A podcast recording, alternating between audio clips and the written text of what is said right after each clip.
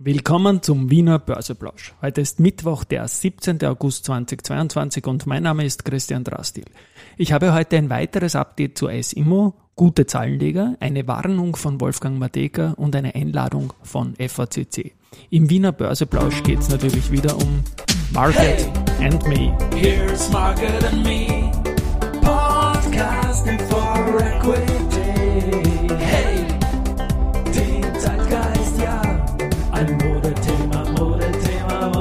Die Börse als Modethema und die Augustfolgen des Wiener Börseplausch sind präsentiert von Wiener Berger und Börsenwerte. Zunächst blicke ich mal auf den Markt. 12.04 Uhr, als ich das hier einspreche, 6.515 Punkte im ATXDR. Das ist ein kleines Minus von 0,46 Prozent gegenüber gestern.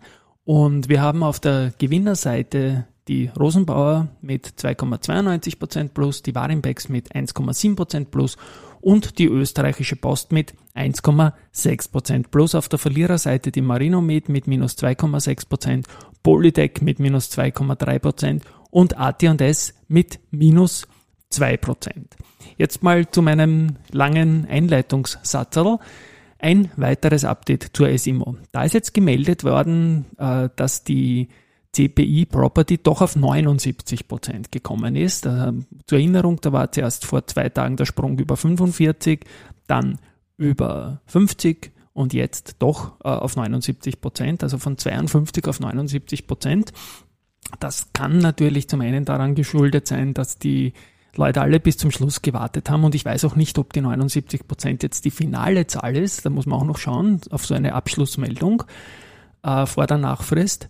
Äh, und das Zweite ist natürlich, ob es dem Prozedere geschuldet sein kann, dass die Banken zunächst gesammelt haben und erst am Schluss bekannt gegeben. Das ich nicht weiß, aber immerhin. Äh, neben der CPI gibt es jetzt neben dem Herrn Korbatschka äh, von der Eurovia Services, der ja verbunden ist mit der CPI und der auch 5% hatte, keinen bekannten größeren Investor. Ob der mit eingeliefert hat oder nicht, wird man auch in den nächsten Tagen wissen, wenn man dann einfach das Gesamtergebnis sieht. Ich habe gestern gesagt, die bleiben mal im ATX fürs Erste. Es wird jetzt knapper, aber man muss mal auf diesen Abschlussbericht warten und dann auch letztendlich auf das Komitee.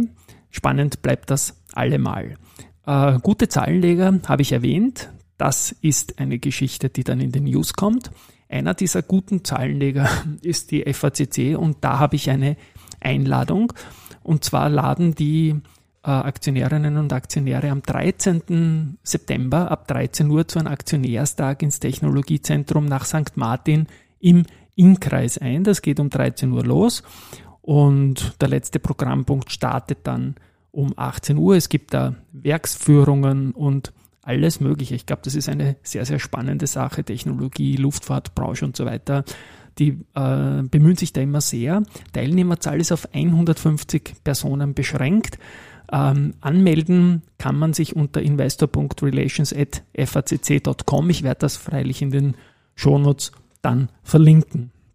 Ebenfalls in den Shownotes verlinken werde ich die Warnung von Wolfgang Mateka ähm, mit einem Beitrag, den er heute in unserem Börsenbrief Gap veröffentlicht hat. Und da geht es um nichts anderes als die Wiener Börse hat zum Ausverkauf gerufen, ohne es offensichtlich zu wissen. Und natürlich spielen die Immobilien da rein, aber auch der Flughafen Wien, wo halt in Summe für Österreich gilt, dass die Streubesitze immer mehr ausgedünnt werden, damit die Free-Float-Marktkapitalisierung auch zurückgeht und letztendlich Delistings bei meinen oder anderen Unternehmen nicht unwahrscheinlich werden. Aber blicken wir mal zu erfreulicheren Sachen, nämlich zu den Nachrichten von heute. Und da beginne ich äh, mit einer Nachricht von gestern. Kann man jubeln auch, aber ich meine eigentlich das auch nicht, sondern das. Den Antrittsauftrag. Beim dritten Jingle hat es jetzt geklappt. Es ist ein bisschen viel los diese Woche. Ähm, Andritz und Paracel in Paraguay haben einen Vertrag zur Lieferung von einer von sämtlichen Prozessausrüstungen für Zellstoffproduktionsanlage äh, vereinbart. Und da geht es doch um einen Auftragswert von 1,5 Milliarden US-Dollar und das wird voraussichtlich 2023 gebucht werden. Also einmal sehr leibend für die Guidance fürs nächste Jahr natürlich und die Aktie ist gestern über 50 Euro auf Jahreshoch gegangen, hat dieses heute nicht ganz verteidigt, aber steht noch immer in der Region 50 Euro. Also Andritz einer der Top-Werte, die wir heuer so haben. Die Artico Bank, die hat quasi starkes Wachstum im, im ersten Halbjahr gehabt. Und das Wichtige daran ist, die haben auch den Ausblick nach oben revidiert, ähm, um höhere Erträge aus der starken Geschäftsentwicklung sowie höhere Aufwendungen aufgrund der Inflation zu reflektieren. Also es ist in Wahrheit hier auch ein gutes Sein drinnen. Die sind zufrieden mit sich und das hört man eigentlich gerne. Ähm, vielleicht noch eine Zahl dazu. Der Nettogewinn war bei 12,6 Millionen Euro nach 6,1 Millionen im Halbjahr zum Vorjahr. Also das ist sicherlich äh, eine, eine, eine gute Entwicklung und die Aktie ist auch heute an einem Tag, wo wir eben ein bisschen schwächer sind, unter den Gewinnern. Die FACC habe ich erwähnt äh, mit ihrer Einladung zum, zum Investorentag. Äh, die haben auch im Halbjahr ein deutliches Umsatzwachstum gehabt und eine Ergebnisverbesserung.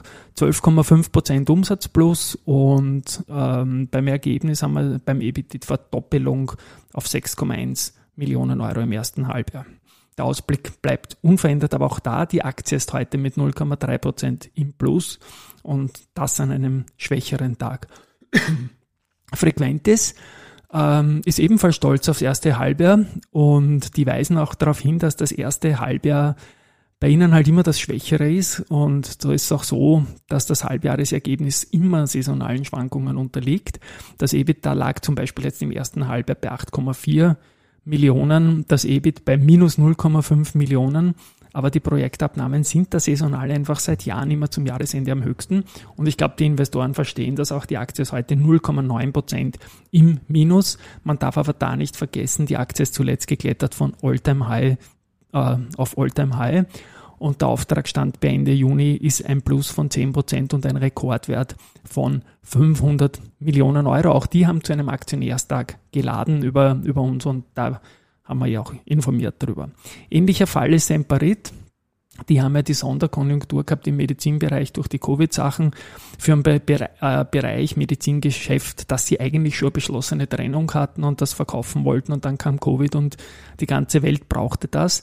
Und jetzt ist es halt so, dass im Vergleich mit dem Vorjahr der Medizinbereich wieder runtergeht und dafür der Industriebereich super geht. Aber in Summe konnte man das Jahresergebnis nicht ganz halten, ein leichtes Minus bei der Aktie, aber bottomline gefällt mir das gut und man überlegt es auch, das Medizingeschäft wieder zu verkaufen. So, das war's für heute. Wir haben einen spannenden Tag mit vielen Nachrichten, die mir bottomline gefallen. Und gestern noch mit jemandem gesprochen über mein Wikifolio Stockpicking Austria, dass das eigentlich sehr gut liegt. Und da habe ich dann eigentlich guten Gewissens gesagt, das ist auch gelungen, weil man in Wien ins fallende Messer greifen kann, durchaus bei Aktien, an die man glaubt. Weil so richtige Ausfälle gibt es dann auch wieder nicht, wenn man es von anderen Börsen her kennt. Also danke an die Unternehmen für die vorsichtige Guidance und die gute Qualität. Und vielleicht wird auch alles gut. Ich denke auch an Mateka, was er sagt, wird einen Grund haben, warum ausländische Investoren den Markt leer kaufen. Tschüss und Baba bis morgen.